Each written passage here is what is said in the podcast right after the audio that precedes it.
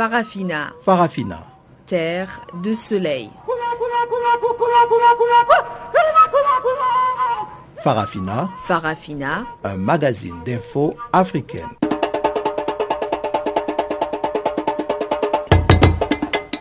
Présentation Pamela Kumba.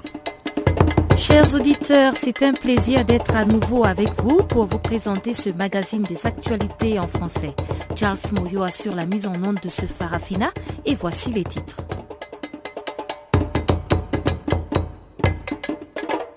L'ex-capitaine de la junte guinéenne Moussa Dadis Kamara annonce son retour à Conakry. Au Sénégal, un journaliste écope de six mois de prison pour relations contre nature. Et dans cette édition, nous parlerons aussi de la fièvre hémorragique d'Ebola qui tire à sa fin en Guinée.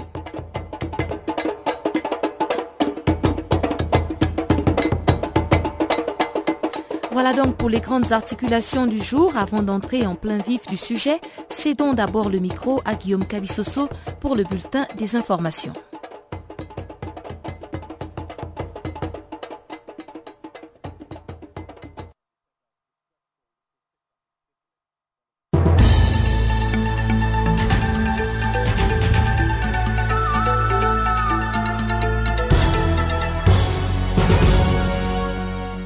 Merci Pamela Kumba. Bonjour à tous, bonjour à toutes. Le tribunal militaire d'Abidjan a condamné ce mardi l'ancien chef de la sécurité rapproché de Simone Babo à 20 ans de prison pour assassinat.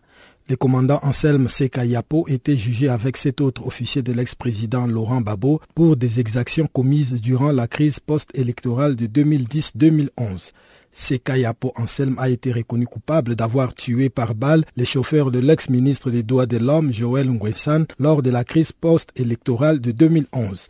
À l'annonce de son verdict, l'ancien chef de la sécurité de l'ex-première dame de la Côte d'Ivoire est resté plutôt calme. Considéré par ses détracteurs comme un des chefs des escadrons de la mort, Seka, c'est comme ça qu'on l'appelle, échappe ainsi à la peine de mort réclamée à son encontre par le ministère public. Autre personne à être condamnée, c'est le commandant Abeni Jean Noël qui a écopé d'une peine de 5 ans d'emprisonnement pour avoir déserté à l'étranger. Tous les autres militaires qui comparaissaient à leur côté ont tous été reconnus non coupables de faits de violation des consignes.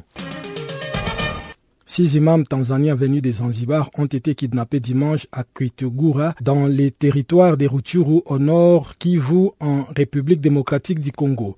Les six prédicateurs se rendaient dans la région pour une mission d'évangélisation, a déclaré le représentant régional adjoint de la communauté islamique à Rutshuru, El Hadji Ali Basheka.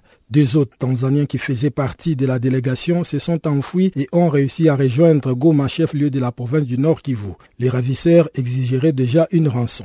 Des miliciens locaux appartenant au groupe FDLR et d'autres groupes armés sont actuellement actifs dans les territoires des Rutshuru où ils s'illustrent notamment par des enlèvements, tueries et plusieurs autres exactions contre les civils et les voyageurs sur l'axe routier Nyamilima-Ishasha. Ces miliciens ont assassiné trois personnes le 1er août dernier dans leur champ avant d'enlever le 27 juillet un paysan qu'ils ont par la suite relâché contre une rançon de 1400 dollars américains. Pour les gouverneurs du Nord Kivu, Julien Paloukou, les coupables sont des membres de FDLR qui ont voulu lancer une mise en garde à l'attention de la Tanzanie qui fournit des troupes à la brigade d'intervention de la mission de l'ONU. Le président égyptien Abdel Fattah al-Sisi a promulgué mardi des amendements à la loi électorale en prélude à la fixation de la date d'organisation des futures élections législatives. Parmi les principaux points de ces amendements figure la fixation du nombre de membres de la Chambre des représentants à 568, dont 5% au plus peuvent être désignés par le chef de l'État.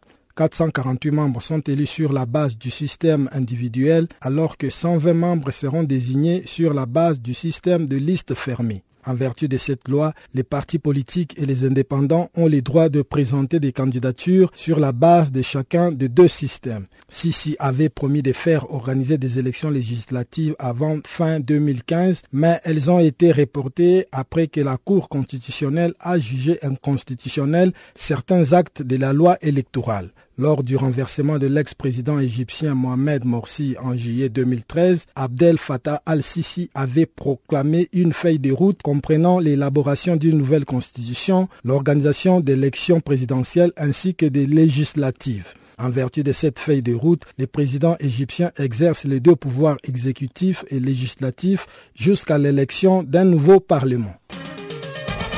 L'archevêque sud-africain Desmond Tutu est sorti ce mardi d'un hôpital de Cape Town après avoir été soigné pour une infection récurrente. Déjà hospitalisé pendant près d'une semaine en juillet, il avait été réadmis mardi dernier dans un établissement hospitalier du Cap suite à un cancer dont sa fille dit qu'il est sous contrôle. Il va poursuivre son rétablissement chez lui. Peu avant sa sortie, le prix Nobel de la paix a reçu la visite de l'ancien président sud-africain Thabo Mbeki mais aussi du ministre de la Santé Aaron Mochaledi, à qui il a rappelé que la plupart des Sud-Africains n'avaient pas accès à un système de santé décent alors que lui a bénéficié des meilleurs soins. Âgé de 83 ans, c'est pour la deuxième fois en l'espace de trois mois seulement que cette figure emblématique de la lutte anti-apartheid a été hospitalisée. Un cancer de la prostate diagnostiqué en 1997 a failli l'emporter, mais cet homme d'une vitalité stupéfiante ne s'est officiellement retiré de la vie publique qu'en 2010. L'ONG de défense des droits de l'homme Human Rights Watch a demandé aux autorités libyennes responsables de l'établissement pénitentiaire Al-Abda à Tripoli d'enquêter sur les présumés mauvais traitements sur des détenus dont Sadi Kadhafi, l'un des fils du guide libyen assassiné en 2011. Cette demande d'enquête intervient après la diffusion sur les réseaux sociaux d'images montrant le jeune frère de Saïf al-Islam en train d'être torturé par ses géoliers. La diffusion de ces images intervient quelques jours seulement après la condamnation à mort de plusieurs dignitaires de l'ancien régime libyen, dont les frères aînés de Sadi Kadhafi, Saïf el-Islam. Après la chute du régime de son père, Sadi Kadhafi avait trouvé refuge au Niger où après un séjour de plusieurs mois, les autorités l'ont extradé vers la Libye en mars 2014. L'Organisation de défense des droits de l'homme a demandé la suspension des gardes et autres personnes qui auraient été impliquées dans ces actes de torture et exprimé de sérieuses préoccupations sur les méthodes d'interrogatoire utilisées.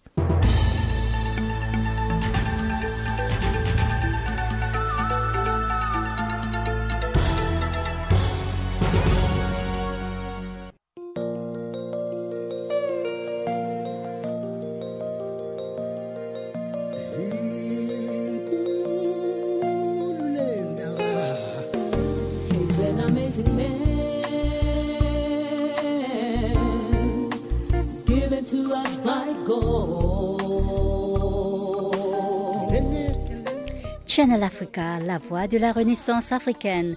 Écrivez-nous sur notre page Facebook Channel Africa. Faites-nous des tweets French Farafina ou bien Channel Africa 1.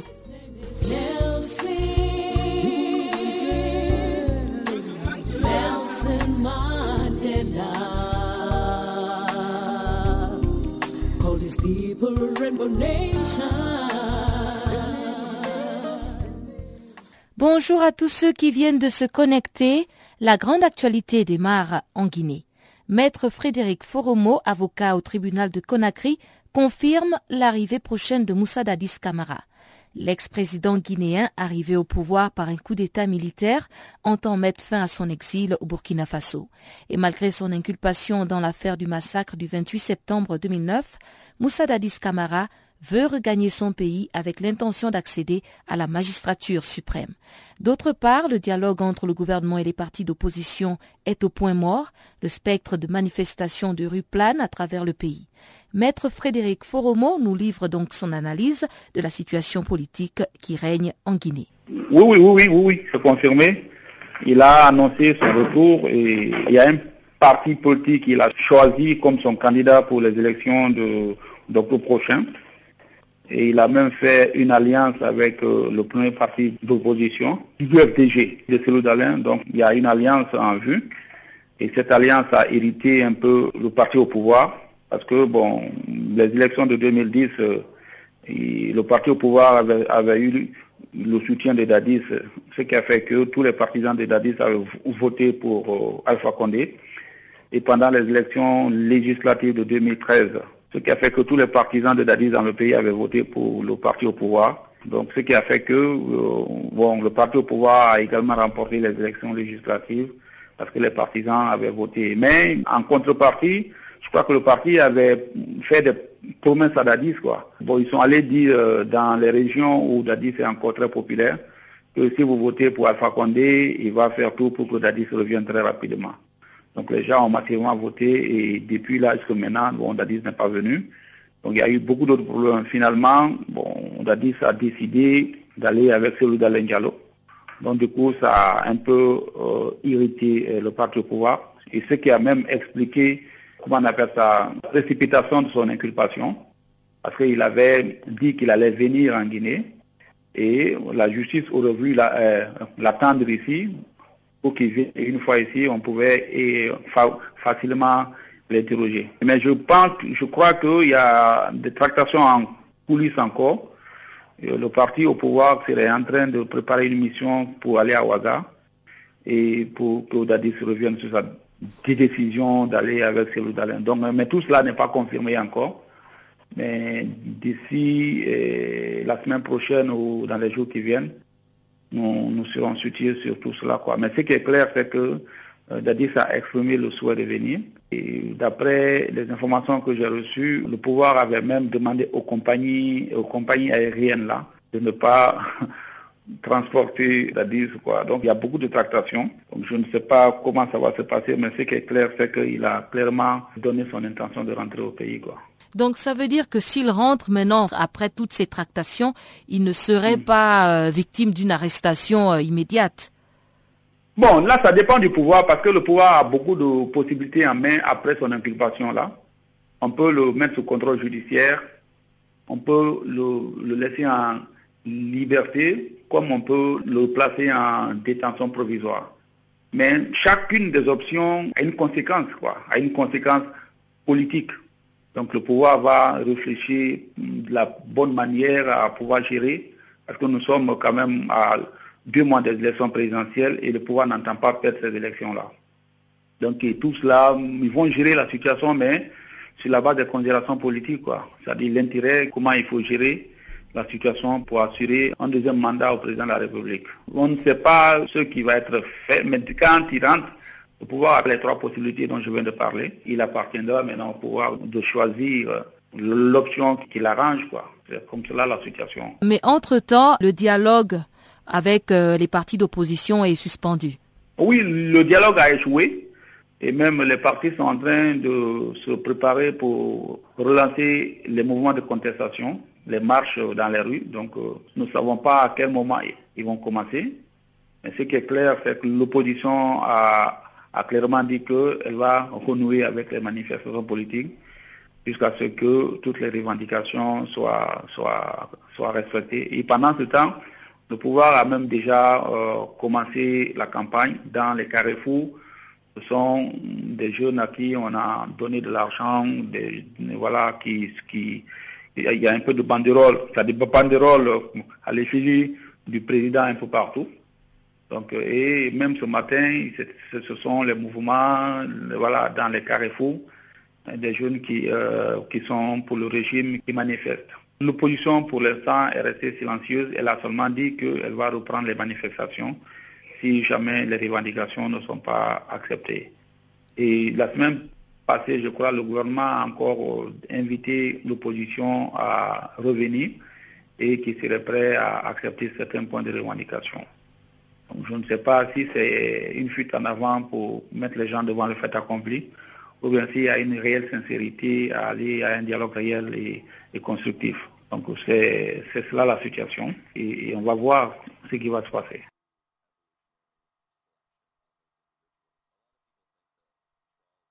Merci, maître Frédéric Foromo, pour cette intervention.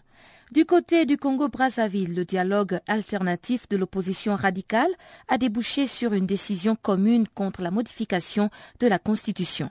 Cette initiative des opposants congolais a vu la participation de certains membres du gouvernement, dont le ministre de la fonction publique, Guy Brice Parfait. Depuis Brazzaville, la capitale, notre confrère Steve Barongombe nous livre les conclusions de ce dialogue alternatif de l'opposition congolaise ils s'opposent au changement de la Constitution.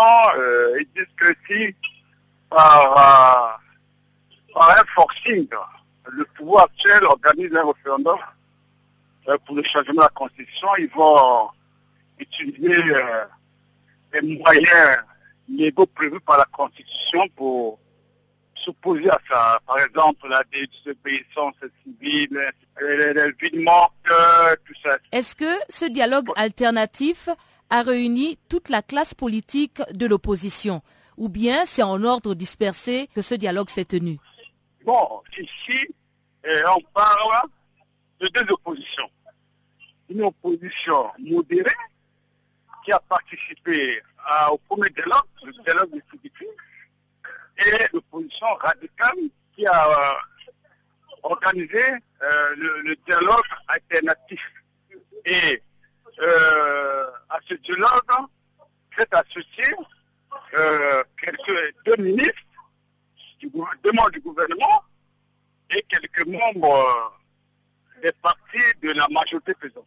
Donc, euh, à propos de ce, dialogue alternatif, euh, il y a eu euh, le ministre de la fonction publique, qui est le président, en fait, le chef du deuxième parti de la majorité présidentielle, M. Koneda, qui a participé à ce dialogue du moins à la fin, il est d'accord parce qu'il n'a pris pas à la cérémonie de clôture, mais il est d'accord pour euh, ce dialogue. Ensuite, le ministre du Commerce, Madame Minari, qui a participé également pleinement à, ce dialogue.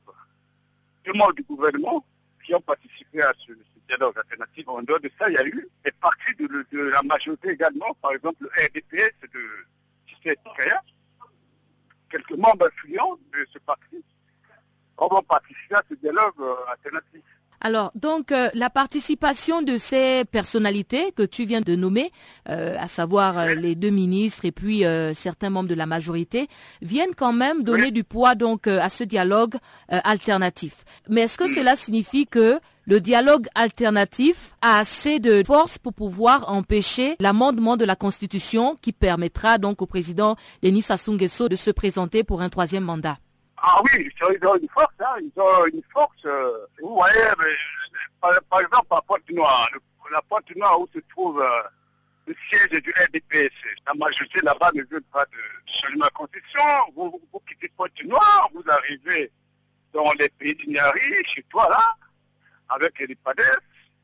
Bon, vous, quand vous quittez les pays du Niari, qui regroupe ces trois régions, le Niari, la Poenza, la Lefumo, vous venez dans le pool Bon, le MCDBI est le parti majoritaire dans le pool, hein, le parti de feu président Kolela. Bon, quand vous progressez vers euh, le nord du pays, à commencer par le département des plateaux, il y, a des gens comme les, les, Mathias Sendan, les, anciens ministres au commissariat, ça, qui sont dans, qui ont participé, qui sont pour le le changement de la Constitution. Quand vous progressez un peu euh, toujours, ils ont une force, hein, ils ont quand même une force qu'il ne faut pas minimiser, quoi. C'est un peu ça. Ils représentent une force. Du côté du gouvernement, je crois qu'on s'était séparé sur le fait que le président devait euh, recevoir toutes les conclusions du dialogue qu'il avait initié et euh, maintenant il devait se prononcer là-dessus. Est-ce que finalement il s'est prononcé là-dessus? Est-ce qu'il s'est aussi prononcé sur la tenue donc de ce dialogue alternatif? Non, jusqu'à présent, bon, après la remise des conclusions du dialogue de, de le président ne s'est pas encore prononcé. Bon, les organisateurs du dialogue euh, alternatif ont dit qu'ils vont envoyer également leurs conclusions auprès du président de la République par l'intermédiaire euh, du ministre de l'Intérieur. officiellement, ça n'a pas été encore fait. Ils n'ont pas encore remis les, conclusions du dialogue alternatif. Est-ce que le ministre va les recevoir? Est-ce que le président de la République va aussi recevoir ces conclusions? On ne sait pas encore parce qu'on sait que euh, cette opposition qui est très radicale a refusé de présenter les vœux de, de nouvel président de la République, bien qu'elle été invités. Ensuite, euh, quand il y a eu des consultations, ils étaient invités, mais ils ne se sont pas présentés. Euh, bon, est-ce que le président, compte tenu de tout cela, il va recevoir euh, leur conclusion C'est la question qui se pose. Hein. vous écoutiez un confrère depuis Brazzaville, Steve Barongombe. Et puis au Sénégal, le journaliste Tamsir Jupiter Ndiaye a écopé de six mois de prison pour relations contre nature. Ce confrère avait déjà été, en 2012, plusieurs mois incarcéré à la prison de Rebus de Dakar, la capitale. Journaliste, chroniqueur, enseignant et ancien employé de l'UNESCO, Tamsir Jupiter Ndiaye est un récidiviste dans une pratique dite intolérable par la majorité des Sénégalais. Les détails avec Djibril Baldé de la société civile sénégalaise. On l'accuse euh, d'actes contre nature et détournement de, de mineurs. Quoi. Mais qu'est-ce qui s'est exactement passé? Non, bon, il semblerait que c'était la nuit, hein, vers euh, des heures de crime là, qu'un jeune euh, lui a demandé 1000 francs il était dans sa voiture. Donc euh, le jeune est entré. Il a dit de, le, il a sorti son, son tennis pour que le jeune lui suisse son, son sexe. Euh, il semblerait effectivement qu'il y avait des gens qui étaient à côté. Euh, le jeune, quand le journaliste a sorti son, son sexe, le jeune a couru vers les gens qui étaient assis à côté. Ils lui ont demandé qu'est-ce qui s'est passé. donc le jeune a expliqué. Alors, quand bon, les gens qui étaient à côté étaient véhiculés. Donc, ils l'ont poursuivi. Donc, ils l'ont arrêté et ils l'ont amené effectivement donc, à, la, à la police. Donc, euh, il a été gardé. Après les investigations, effectivement, euh, donc, euh, les faits sont vraiment avérés. Voilà un peu ce qu'il est reproché, quoi d'actes contre nature et détournement donc de, de mineurs. Est-ce la première fois que ce journaliste, Jupiter Ndiaye, a des démêlés de cette nature? Non, en fait, euh, par rapport à ce journaliste-là, euh, il y a quelques années, il avait eu ce genre de problème. Ça, c'était pas avec un, mineur, mais dans son bureau, il avait euh, bagarré avec quelqu'un, c'est un homme, donc qu'il avait commis pour avoir donc des rapports sexuels dans son bureau. Alors, quand la personne est venue, ce qu'il lui avait promis euh, de lui donner comme argent, euh, le gars n'a pas respecté ses engagements. Donc, euh, ils se sont tués dans son bureau, dans, dans son couteau. Donc, voilà. Et ils ont été arrêtés. Je pense qu'il a fait même presque deux ans en prison. Hein. Donc, il a été libéré. un an et quelques après, il a eu donc ce problème-là. Donc, ils ont tous été jetés en prison. Et puis, voilà. Donc, il a jugé donc sa peine, il est sorti. Euh, donc, euh, un an et quelques après, donc cette situation encore euh, s'est produite. Donc, il a été effectivement donc, condamné. Alors, comme vous venez de le dire, ce n'est pas la première fois qu'il est sujet à des tendances homosexuelles. Est-ce que vous pensez qu'à l'issue de cette deuxième condamnation, il pourra sortir de relations contre nature? Les gens ne peuvent pas effectivement défendre ce genre de, de comportement. Bon, c'est pas la première fois que ça arrive, hein. par rapport au contexte euh, sénégalais, et surtout par rapport au comportement de Jupiter. Bon, euh, vraiment, moi, j'ai pas entendu de réaction. Soutiennent vraiment, donc, euh, Tamsi Jupiter. Je pense que les gens sont quand même satisfaits de cette euh, sanction, parce que les gens considèrent effectivement que c'est un comportement quand même euh, irresponsable et un peu récidiviste. On considère que euh, donc euh, il a non seulement commis deux, deux délits, actes contre nature et voilà, détournement de, de mineurs. Il semblerait que n'avait pas, pas 18 ans. Donc ça c'est vraiment criminalisé effectivement euh, par euh, la loi sénégalaise. On ne pense pas qu'effectivement qu'il puisse euh, changer. Je n'avons pas vraiment espoir. Mais je pense que donc les six mois-là lui permettront effectivement de réfléchir, voir aussi comment il pourra s'amender. Retournons en Guinée pour parler du fait que la Guinée est prête pour apporter sa contribution dans la guerre contre Boko Haram. C'est l'annonce faite ce matin à Niamey au Niger par le président guinéen au terme d'une visite de deux jours qu'il a effectuée au Niger. Reportage de notre correspondant Abdul Razak Idrissa. La visite a pris fin par une conférence de presse co-animée par les présidents nigériens et guinéens. Conférence au cours de laquelle les sujets relatifs aux élections en Guinée et au Niger ainsi que la sécurité ont été abordés.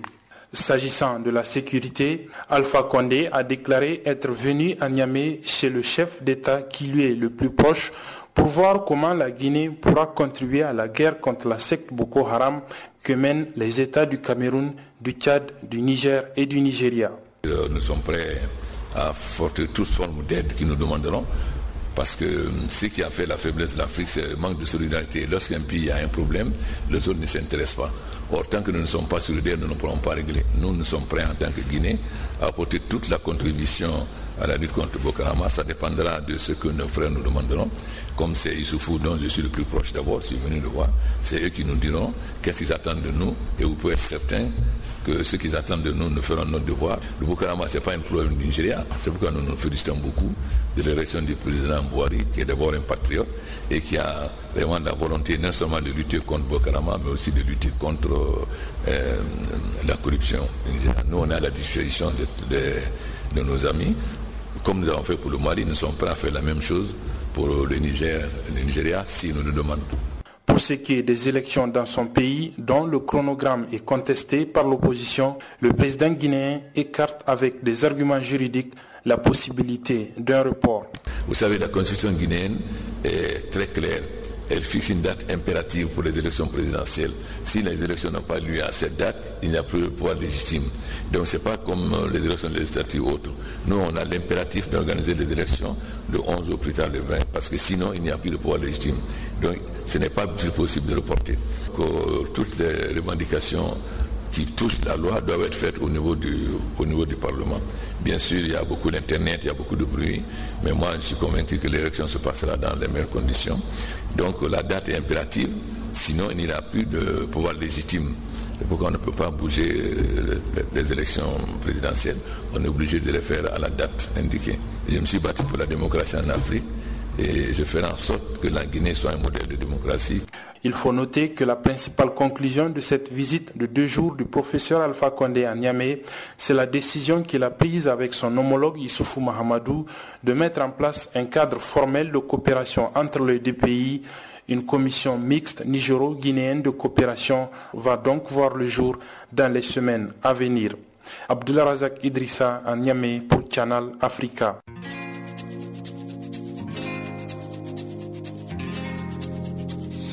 Vous écoutez Farafina, un programme en français sur Canal Afrique émettant de Johannesburg. Pour vos réactions à nos émissions, écrivez-nous soit à l'adresse électronique suivante farafina.channelafrica ou envoyez-nous un SMS au numéro qui suit 00 27 833 81 56 59.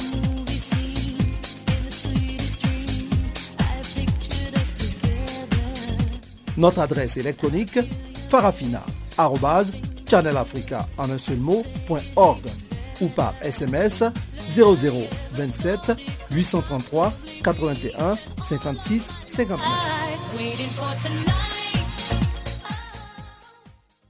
Et voilà qui nous mène tout droit au bulletin des actualités économiques, apprêté et présenté par Guillaume Cabissoso.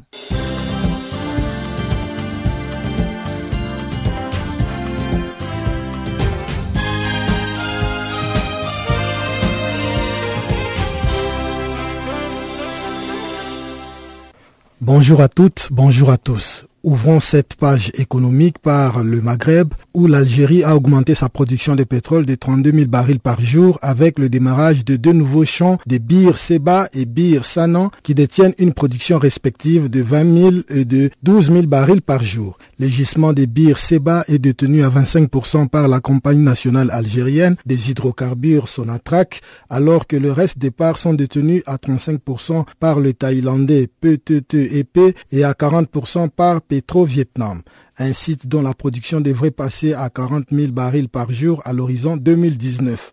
Pour ce qui est du gisement des Bir Sana, il dispose des réserves estimées à 144 millions de barils, alors qu'il est détenu à 40% par l'espagnol CESPA, à 35% par le malaisien Petronas et à 25% par Sonatrach.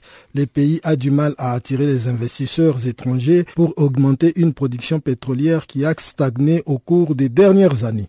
Ce qui a eu comme conséquence de pousser la compagnie publique Sonatrach à réitérer sa volonté à investir 90 milliards de dollars dans son programme de développement qui s'étend sur les cinq prochaines années. Ce, en dépit du recul des cours du pétrole enregistré depuis le second semestre 2014. Le gouvernement rwandais a signé des contrats miniers avec six entreprises à qui il a octroyé une dizaine de licences d'exploitation. Une démarche qui devrait permettre au pays de gagner quelques 45 milliards de dollars sur les cinq années à venir. Cette initiative entre dans le cadre d'une campagne de privatisation à travers laquelle le gouvernement cherche à attirer les entreprises déjà établies au Rwanda. Alors que les recettes minières de 2014 étaient estimées à environ 216 millions de dollars, avec l'arrivée de ces six nouvelles entreprises minières, les recettes pour les cinq prochaines années devront être de l'ordre de 40 à 45 milliards ce qui est considérable, a annoncé Evode Imena, le ministre d'État rwandais en charge de l'exploitation minière, lors d'une conférence de presse. Au Rwanda, les mines contribuent pour 1,5% de 7,9 milliards de dollars du produit intérieur brut et est la deuxième plus grande source de revenus après le tourisme. Parmi les minéraux les plus exploités figurent en bonne place les coltans, le cassitérite et les wolfram, dont les pays prévoient de produire 3200 tonnes par an pendant 5 ans à partir de 2017 la compagnie nationale Kenya Airways qui a révélé une perte avant impôt de 29,7 milliards de shillings, soit 285 millions de dollars lors de l'exercice financier 2014-2015, pourrait avoir besoin d'un plan de sauvetage financier de 500 à 600 millions de dollars. Selon les ministres kenyans des Finances Henri Rotik, les chiffres définitifs et la forme de récapitalisation seraient fonction d'un plan de redressement en cours de préparation par les consultants qui ont été contractés par Air France KLM actionnaire de la compagnie aérienne. En annonçant les résultats financiers de la compagnie à Nairobi, le président directeur général de Kenya Airways, Mbuvi Ngunze, a imputé cette perte à une baisse du nombre de vols de tourisme suite à plusieurs attaques islamistes perpétrées dans le pays. Nous avons eu des moments instables et cette perte est évidemment importante, a-t-il déclaré lors d'une conférence de presse lundi à Nairobi, avant de reconnaître que Kenya Airways a connu une croissance de la flotte, mais celle-ci n'a pas été assortie par la croissance des revenus alors que la menace terroriste posée par Al-Shabaab a poussé beaucoup de touristes à déserter le Kenya. Au Burkina Faso, Fidelis Finance va bénéficier d'une ligne de crédit de 1,64 milliard de francs CFA accordée par la Banque africaine de développement. D'une maturité de 6 ans, ce prêt a été accordé au taux du marché de 5 à 6 ces prêts visent à renforcer les capacités d'intervention du leader burkinabé du crédit bail en matière de financement des petites et moyennes entreprises. Il s'inscrit dans le cadre du programme africain pour les petites et moyennes entreprises doté de 125 millions de dollars. Avec le présent concours, nous envisageons de financer au moins une cinquantaine de projets susceptibles de créer plus de 150 emplois directs, a expliqué Abdoulaye Sori, directeur général de Fidelis Finance. L'appui de la BAD intervient quelques mois après l'ouverture par Fidelis Finance d'une filiale à Abidjan avec l'ambition d'être le deuxième acteur du crédit bail en Côte d'Ivoire. Au cours des dix dernières années, Fidelis Finance a appuyé 1780 projets d'investissement d'entreprises burkinabés menés dans 89% des cas par de petites et moyennes entreprises. Le montant de ces concours s'élève à 56,750 milliards de francs CFA, alors que le marché burkinabé du crédit bail est évalué à plus de 30 milliards de francs CFA par an.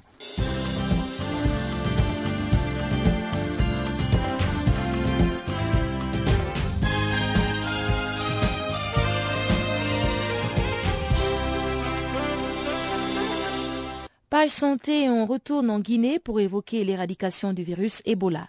En effet, selon maître Frédéric Foromo, avocat à la cour de Conakry, le pays tend vers la fin de la fièvre hémorragique. Dans l'entretien qui va suivre, il évoque aussi des tests du vaccin VSV EBOV contre le virus Ebola qui s'avèrent être assez satisfaisants. Bon, Ebola est en passe de terminer parce que la mission des Nations Unies sur Ebola a fermé ses portes euh, la fin du mois dernier. Donc ils ont transféré les opérations majeures, ce qui est un bon signe. quoi. Donc euh, d'ici en tout cas fin août, début septembre, je crois qu'on aura fini avec, Ebola. quoi.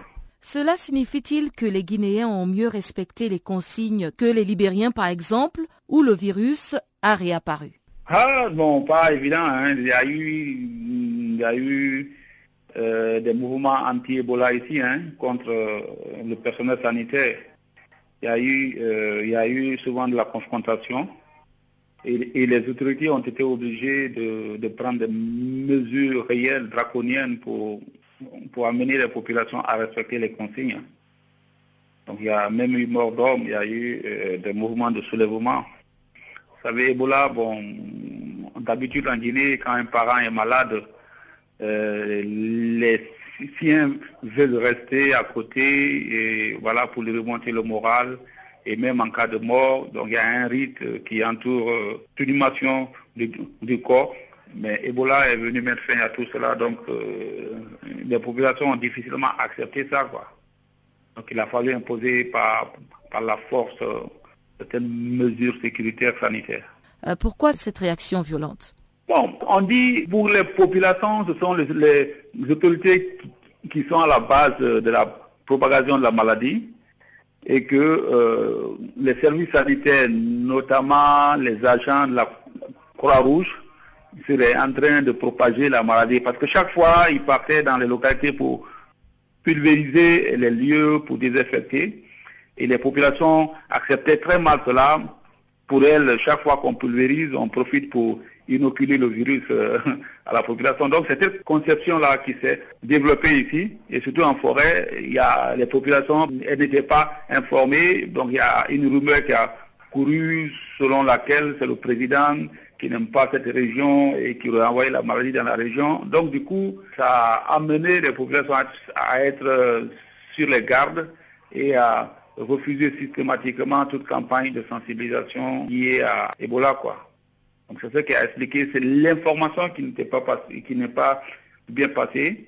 Et mieux même, la façon dont on traitait les malades d'Ebola, la façon dont on enterrait les corps euh, des personnes qui étaient mortes d'Ebola heurtait, n'est-ce pas, les sensibilités culturelles. Parce que, bon, comme je l'ai dit tantôt, il y a quand même un rite pour inhumer les corps. Quand une personne est malade, elle est entourée, il y a l'affection de la famille qui est là. Ebola, on a interdit aux, gens qui, de faire ça. Et surtout à, à par exemple, il y a un monsieur qui avait perdu sa maman. Une, euh, mère de famille était décédée d'Ebola. Donc, et les agents de la Croix-Rouge sont allés là-bas. Bon, et le fait qu'on ait pris le corps de la dame, même dans un caoutchouc noir, et voilà, même dans la voiture pour aller l'enterrer, ça n'a pas plu à ses enfants.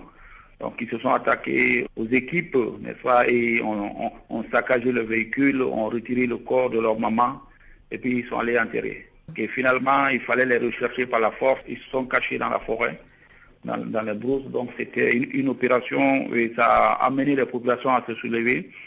Et puis ils, sont ils se sont attaqués à leur hôpital, ils ont saccagé l'hôpital. Les services sanitaires également ont fait les frais. Donc il y a eu assez de dégâts là-bas. Et à la suite de ça, il y a eu des, il y a eu des arrestations. Et puis on a mis les gens en prison. Moi, je suis allé là-bas pour un peu défendre euh, voilà, les personnes qui avaient été arrêtées à l'occasion de ces manifestations-là. Et comment les autorités sont parvenues à maintenir les populations? Le gouvernement a été obligé de sortir les gros moyens. Donc on a même arrêté des imams ici qui avaient accepté de prier sur des corps dans les mosquées. Donc on les a arrêtés et puis on les a envoyés à la prison. Donc finalement, bon, ça, ça commence. Bon, heureusement que la maladie est sous contrôle. Et puis il y a, je crois, une semaine, il y avait une campagne de vaccination ici. On essayait le vaccin. Donc je crois que les résultats ont été concluants.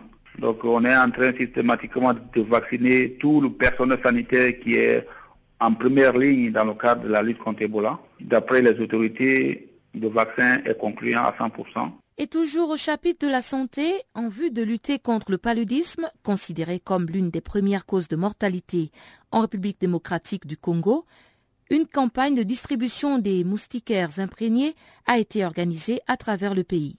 Au Kassai oriental, quelques 5 millions de ces moustiquaires ont été distribués par l'Association de santé familiale en collaboration avec le Fonds mondial. Le représentant provincial de cette ONG, le docteur Mukoli Zimba, Jean-Luc définit ici l'objectif de cette campagne avant de nous dresser le bilan. Euh, l'objectif, comme vous le savez, euh, le paludisme, c'est une maladie qui est classée parmi les premières dans la cause de mortalité. La orientale n'en est pas épargnée. dans le cadre de la programme national de la lutte contre le paludisme. Et on a lancé déjà des séries de campagnes de dans les différentes provinces. Et cette année, on a programmé euh, la province du Kassai oriental. Hein. Et l'objectif, c'est que au moins 80% de la population puisse dormir sur la moustiquaire et qui nous permettrait de réduire le taux de, de à environ 50%. Et ça permettrait aussi à la population, parce que vous êtes en ignorer que le palu, c'est parmi aussi les causes de la pauvreté. Donc ça permettrait aussi à la population de commencer un peu à épargner. Donc l'objectif sur le plan sanitaire, c'est que nous puissions diminuer les taux de paludisme parce que nous avons un peu élevé de mortalité et ça permettra à la population de, euh, commencer à épargner sans soit que les petits revenus qu'ils ont à la fin, de du mois. Oui, quel est le nombre de moustiquaires imprégnés que vous devriez distribuer durant cette campagne? Euh, la distribution est gratuite parce qu'on sait que la revenu de la population ne, ne, permet pas à cette population à chaque fois d'acheter la moustiquaire. C'est ainsi que nous sommes en train de distribuer gratuitement la moustiquaire pour que tout le monde ait l'accès et que tout le monde puisse dormir sur la moustiquaire parce que c'est une activité qui s'accompagne aussi euh, de la communication. Donc on informe la population euh, comment euh, installer, comment utiliser, comment entretenir la moustiquaire pour que au bout de deux ans, trois ans, qu'on puisse encore la, la, remplacer, mais au moins avant le remplacement, qu'on puisse avoir des résultats escomptés pour diminuer les taux de dans la région de la province. Donc, on a déjà été, on a déjà dénombré les ménages et, plus de 2 millions de ménages qui, qui seront servis. Donc, c'est un peu ça, c'est une activité qui se fait de manière gratuite. Et quel est le taux de mortalité du paludisme en RDC Bon, en fait, comme je vous le disais là, au moins, euh, il y a au moins 3 décès par heure. Hein. Hmm. Donc, euh, donc, au moins 3 décès par heure. Euh, donc, c'est quelque chose de vraiment d'alarmant. Donc, il faudrait vraiment que, comme le gouvernement a pris la décision, la résolution de, lutter contre cette maladie, c'est déjà une très bonne chose il y a aussi l'implication de la population. Euh, parce qu'il n'y a pas seulement euh, la campagne de la distribution des moustiquaires, il y a aussi la prise en charge qui est en train de se Donc euh, il y a aussi l'assainissement du milieu avec la communication, l'implication de la population. en fait, la RDC, il est la RDC est la, le deuxième pays en Afrique à avoir le poids lourd du paludisme et le troisième dans le monde. Donc, euh, il va de soi que le gouvernement puisse prendre des choses en main pour lutter contre cette maladie. Mhm. Donc, c'est pour cela qu'il y a beaucoup d'activités qui sont menées, euh, notamment sur le plan prévention, avec euh, les activités d'assainissement du milieu, la sensibilisation. Il y a des activités sur le plan de la prise en charge. Il y a donc beaucoup d'activités qui sont menées, notamment aussi les activités de la campagne. Donc, ce n'est pas seulement la campagne euh, qui est comme la seule activité. Mm. Mais au moins la campagne nous permet de diminuer euh, un nombre, un taux euh, élevé de, de, quoi, de diminuer sensiblement le taux de, de palud dans la province. C'est un peu ça. Mm. Quelle est l'attitude de la population générale vis-à-vis de cette campagne? Oui, comme vous le savez, le paludisme n'a pas n'a pas de coloration politique, religieuse, sociale. nous, on ne sait pas quoi, ni professionnel. C'est tout le monde qui peut contracter la maladie, donc pas la piqûre de la nocelle femelle. Comme vous le savez, c'est une maladie qui dérange plus d'un ménage et avoir une moustiquaire, c'est vraiment une, un salut pour, pour le ménage. Donc tout le monde attend vraiment euh, à bras ouverts ces, ces la moustiquaire. Et il faut voir comment il y a eu de l'engouement le premier, le deuxième jour que tout le monde s'est bousculé dans les sites de distribution pour en avoir. Donc euh, l'accueil il est chaleureux parce que euh, tout le monde a compris le bien fondé de la moustiquaire. Tout le monde a compris que la moustiquaire est en train de protéger effectivement. Les cas de palu diminuent parce que nous sommes déjà euh, au deuxième renouvellement parce que au premier, la première distribution était intervenue en 2011. Donc euh, les gens ont apprécié déjà la qualité de la moustiquaire et son efficacité. C'est pour cela que euh, les ménages sont vraiment euh, accueillent des bras ouverts la, la moustiquaire. Docteur Mukoli Zimba Jean-Luc était au micro de Guillaume Kabissoso. Et pour clore ce chapitre de santé, un accord pour réduire les coûts de dépistage précoce du VIH chez les enfants et sauver des vies a été trouvé. Le docteur Bandara Samb revient sur le nouvel accord conclu entre l'ONU-SIDA et ses partenaires, ainsi que le groupe pharmaceutique suisse Roche Diagnostic. Donc il vise à réduire de 35% le coût des technologies de dépistage précoce du VIH chez les nourrissons. Docteur Bandara Samb, directeur des initiatives spéciales au sein d'ONU-SIDA, a été interviewé par une de nos consoeurs, Christina Silvero, de la radio des Nations Unies. Le diagnostic du sida chez l'enfant est beaucoup plus complexe que le diagnostic de l'adulte parce que tout simplement il y a les anticorps de la mère qui sont chez l'enfant et qui souvent masquent de manière assez significative l'infection chez l'enfant. Alors, résultat, c'est qu'on utilise des techniques très poussées qui consistent à chercher le virus, à l'identifier d'une manière beaucoup plus technologiquement difficile que chez l'enfant. Ça coûte cher. Alors, ce qui vient de se passer, c'est qu'on a pu réduire de manière importante, euh, à savoir 9,4 dollars par test, ces traitements. Et donc ça, ça va nous permettre de pouvoir mieux diagnostiquer l'infection du VIH chez l'enfant et donc réduire de manière significative la mortalité du sida chez les enfants. Je vais vous dire à titre de comparaison. Aujourd'hui, 41% des adultes sont sous traitement antirétroviral. Chez les enfants, c'est 32%. Cette euh, inéquité est juste intolérable. Comment est-ce qu'aujourd'hui, en 2015, accepter que les enfants aient moins accès aux antirétroviraux que les adultes? Ça, c'est inacceptable. À quoi est attribuée justement cette inéquité? C'est justement le manque de diagnostic. On n'arrive pas à les diagnostiquer parce que les diagnostics coûtent cher. Et pour avoir du nombre, on va sur ce qui coûte le moins cher. Et ce qui coûte le moins cher pour les diagnostics, c'est le diagnostic de l'adulte. Donc les adultes sont diagnostiqués et mis sous traitement. Les enfants ne sont pas diagnostiqués et ils meurent. Et nous savons que rien qu'en 2014, il y a eu 220 000 nouvelles infections chez les enfants. Ça, c'est notre estimation. Seul un tiers de ces enfants sont connus. Donc on n'a pas loin de 170 000 enfants qui vont juste mourir. Ils sont des morts évitables. Parce qu'une fois diagnostiqués, ils peuvent donc euh, ensuite accéder au traitement. Alors c'est ce qui se passe aujourd'hui. Ça c'est la révolution du sida. Euh, autant en début d'épidémie, le sida était euh, synonyme d'une condamnation à mort. Aujourd'hui, quand on a le sida et qu'on a accès au traitement, on a une espérance de vie qui est presque égale à l'espérance de vie d'une personne qui n'est pas atteinte du sida, à cause des antirétroviraux. Pour les enfants, c'est pareil. Si on connaît le statut sérologique d'un enfant, si on sait que cet enfant est séropositif quand on le met sous traitement, il a les mêmes chances de vie qu'un enfant qui n'est pas séropositif. Le problème, c'est de savoir que ces enfants sont séropositifs. Alors, donc vous l'avez dit, le coût du dépistage sera désormais de 9,4 dollars par test.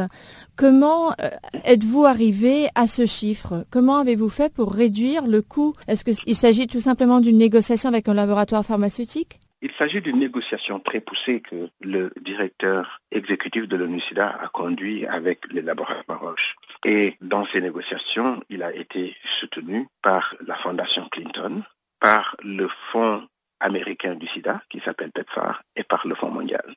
Et bien sûr, dans les négociations, il a fallu mettre sur la table des incentives. Alors la motivation, c'était justement de jouer sur le nombre. Parce qu'une chose est de faire du bénéfice sur un petit nombre, une autre chose est de faire le même bénéfice sur un grand nombre, et là, on peut réduire le coût. Donc on a fait les calculs avec Roche et on leur a fait savoir qu'ils peuvent garder leur marge bénéficiaire s'ils augmentent le nombre de personnes sous traitement en diminuant le coût du diagnostic. Donc ils ont bien compris, ils ont fait tout de suite les calculs mathématiques et ils nous ont suivis, bien sûr, en tenant compte du fait qu'il s'agit ici de la vie d'enfants dans le monde. Donc ça, nous le saluons très bien. Et maintenant, ce que nous espérons, c'est que les autres compagnies pharmaceutiques qui produisent ces mêmes tests s'alignent sur ces prix et vont même en dessous de ces prix. Et tout ça rentre dans la stratégie 90-90-90 mise en place par ONU-SIDA. Exactement. En ce moment, nous avons mis en place la stratégie 90-90-90 qui vise à ce que 90% des personnes qui vivent avec le VIH connaissent leur statut sérologique pour le VIH. Parmi ceux-là, 90% sont mis au traitement et parmi ceux qui sont mis au traitement, 90% ont une charge virale indétectable. Si on arrive à ces 90-90-90 en 2020, nos estimations nous permettent d'affirmer qu'on arrivera à mettre fin à l'épidémie de sida comme menace de santé publique en 2030. Ce qui est en jeu, c'est de mettre fin à l'épidémie de sida. Mais comme vous le savez, donc le premier 90, c'est 90% des personnes qui sont diagnostiquées. Chez les enfants, aujourd'hui, seuls 32% sont diagnostiqués. Donc dans cette optique, vous voyez à quel point est-ce que cette négociation qui a été conduite avec Roche est importante. Et voilà qui nous mène tout droit au bulletin des sports présenté par Jacques Coico.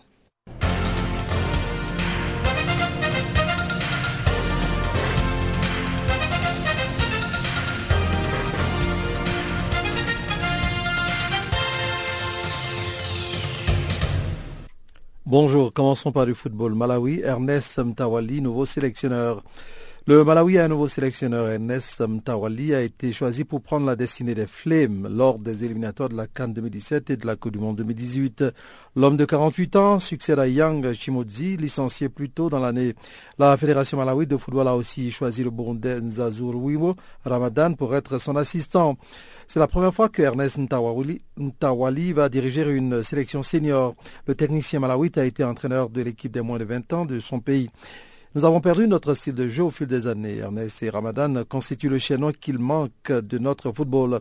Ce sont tous les deux des tacticiens. Le football moderne est très scientifique, a commenté le président de la Fédération malawite de football. Ernest Mtawali a connu une carrière professionnelle dispersée entre l'Afrique du Sud, Mamelody Sandan et Orlando Pirates en particulier, l'Argentine, Newell's Old Boys et CA Teleres, France, Toulouse et Arabie Saoudite, Al-Wahda. Et puis pour dire que pour des raisons financières, la Fédération du Malawi a renoncé à aller chercher un sélectionneur hors de ses frontières et avait retenu quatre techniciens locaux dans sa shortlist, préférant finalement Ernest Mtawali. Le Malawi, 108e au classement mondial la FIFA de juillet 2015, jouera son prochain match début septembre contre le Swaziland dans le groupe L des éliminatoires de la Cannes 2017.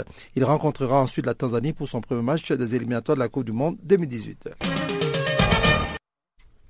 En boxe, Mayweather de retour sur le ring, destitué par la WBO de son titre de champion du monde des poids Walter en juillet, notamment pour ne pas avoir reversé une partie de ses gains à l'organisation. Floyd Mayweather va devoir remonter sur le ring. Le boxeur américain a annoncé la nouvelle mardi sur différents réseaux sociaux. Il remontera sur le ring le 12 septembre prochain au MGM Grand Garden Arena de Las Vegas face à son compatriote André Berto, 30 victoires, 3 défaites lors de ses six derniers combats. Cela pourrait être à 38 ans son dernier combat, lui qui reste à ce jour invaincu sur 48 victoires. Mayweather remettra en jeu ses ceintures WBC et MWBA des Walter. Floyd Mayweather, qui a touché plus de 200 millions de dollars US pour son combat face à Manny Pacquiao le 2 mai dernier, ne s'attend pas à faire autant d'argent contre Berto. Afrobasket 2013, de nouveaux visages dans le groupe des éléphants de Côte d'Ivoire. Tant bien que mal, Hugues Ocancé et sa troupe de basketteurs des éléphants de Côte d'Ivoire peaufinent leur automatisme en prélude à l'Afrobasket 2015 qui se déroulera du 19 au 30 août en Tunisie. Avec de nouveaux visages, la sélection ivoirienne de basket a repris les entraînements lundi dernier au hall des sports de Trècheville à Abidjan. Le head coach de la sélection ivoirienne a intégré dans le groupe initial neuf nouveaux joueurs au terme d'un test organisé dimanche. Euh, donc, euh, la semaine dernière, le stage avait été perturbé par la réclamation de primes impayées. Par ailleurs, la fédération ivoirienne de basket, en abrégé FIBB, a annoncé le, le remplacement du responsable scouting de la sélection avec la nomination au poste de l'ex-international Abraham Keita. Ce poste était précédemment occupé par La Côte d'Ivoire est attendue au Sénégal, à Dakar, pour un tournoi international préparatif qui se tiendra du 8 au 12 août. Les neuf joueurs qui intègrent le groupe des éléphants à l'issue du test feront donc leur entrée. Terminons par euh, les Jeux olympiques de Rio de Janeiro qui se préparent tant bien que mal Euh, donc, l'année prochaine, Rio de Janeiro accueillera les Jeux olympiques. C'est la première fois que les Jeux sont organisés dans les JO sont organisés dans une ville sud-américaine. Plus de 10 000 athlètes, euh, plus de 10 000 athlètes plutôt de 205 pays se retrouveront dans la Cidade Mar Maravilhosa, qui veut dire cité merveilleuse, pour participer à la compétition. Depuis 2009, Rio tente tant bien que mal de devenir une ville olympique dans un pays peu enthousiasmé par l'espoir olympique. La beauté de la ville sera la toile de fond de ces Jeux, indique le site de Rio 2016. Avec des épreuves dans la mythique baie de Guanabara, la plage de Copacabana ou encore le stade de Maracana, ces Jeux euh, ont des allures de cartes postales, mais l'envers du décor inquiète quelque peu quelques peu athlètes et organisateurs. Les Brésiliens courent contre la montre pour que les infrastructures soient prêtes à temps. Des lignes de métro, le stade olympique et plusieurs stades et centres aquatiques sont loin d'être terminés. En 2014, l'un des vice-présidents du comité international olympique, le CEO John Coates, avait estimé que la préparation des Jeux 2016 à Rio était la pire qui n'ait jamais été constatée en 40 ans d'olympisme. Mais à un an de l'ouverture des Jeux, pas d'inquiétude du côté du CIO. Pour Nawal El Moutawalkel, en charge du dossier de coordination de Rio 2016, il y a toujours eu des retards dans la préparation des Jeux.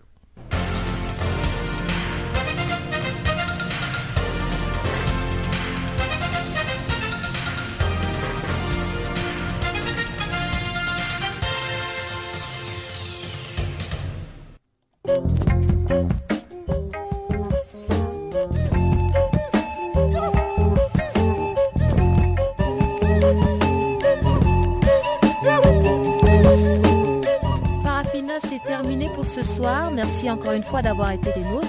On se retrouve demain pour une autre édition des actualités en français. Mais restez connectés sur notre page Facebook Channel Africa. Faites-nous des tweets French Parafina ou encore Channel Africa 1. Au revoir.